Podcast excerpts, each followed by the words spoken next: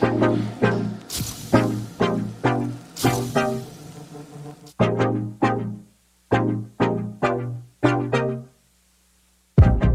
大家好，我是叉叉 Y，欢迎来到叉叉 Y 跟你看电影，让你看电影更有梗。今天要来评论的电影是《安眠医生》。The world is a vampire.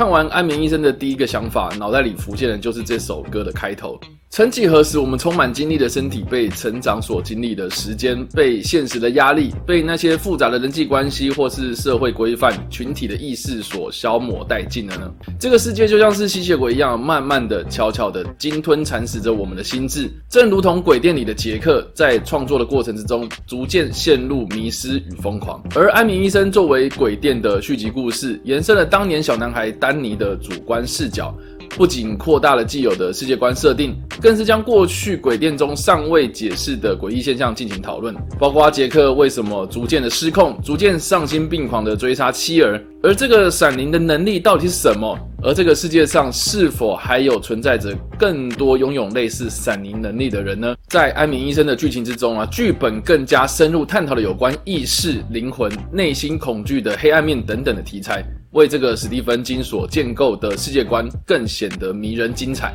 片中利用非常多的超现实心理场景，设计出如何正面迎战恐惧的桥段，是我个人相当喜爱的地方。它让我想起西班牙超现实主义艺术家达利所创造出的抽屉人体，扭曲的身躯描绘的真实的人体，却在他身上布满了抽屉，让人窥视其中的奥妙。这不就是我们在试图探访人心时具象化的表现吗？安眠医生的场景设计正巧有异曲同工之妙啊！纵使片长不短，我们仍然不断地被电影所创造的影像空间所吸引住。它是一种需要沉浸体验的观影过程，步调呢也跟鬼店一样缓慢啊。但是呢，不会让我觉得单调冗长。若要说同样是史蒂芬金小说的，他是在探讨有关恐惧对于孩童成长所带来的影响，那么《安眠医生》呢，则是加入了超自然力量以及我们现代人生活忽略的个体差异性，去解释恐惧其实是一种人性的一体两面的表现，必须要我们正视面对，并非躲避隐藏。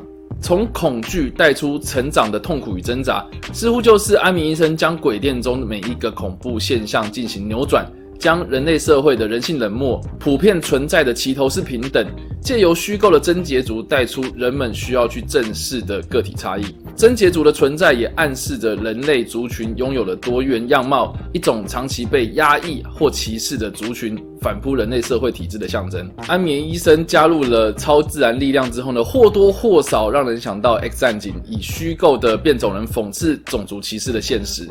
换言之呢，若是没有看过鬼店的情况之下观赏安眠医生。或许从不同角度思考，能够让人好奇鬼店究竟在说什么样的鬼故事。另一方面呢，如果你是喜欢鬼店的观众，相信安眠医生的故事呢，会让你庆幸见证了两部史蒂芬金的电影诞生。最后不得不说啊，伊万麦奎格诠释丹尼的表演方式真的让人非常的享受。对比到他第二章里面那些长大之后的小孩，仍然将主题围绕在恐惧，而不是因为时间而淡忘。只是隐藏在心里深处，没有被释放罢了。加上罗贝卡·弗吉森的搭配演出，反派人物的形象塑造相当的迷人，将这个新引介进来到这个世界观的贞洁族更加的鲜明立体。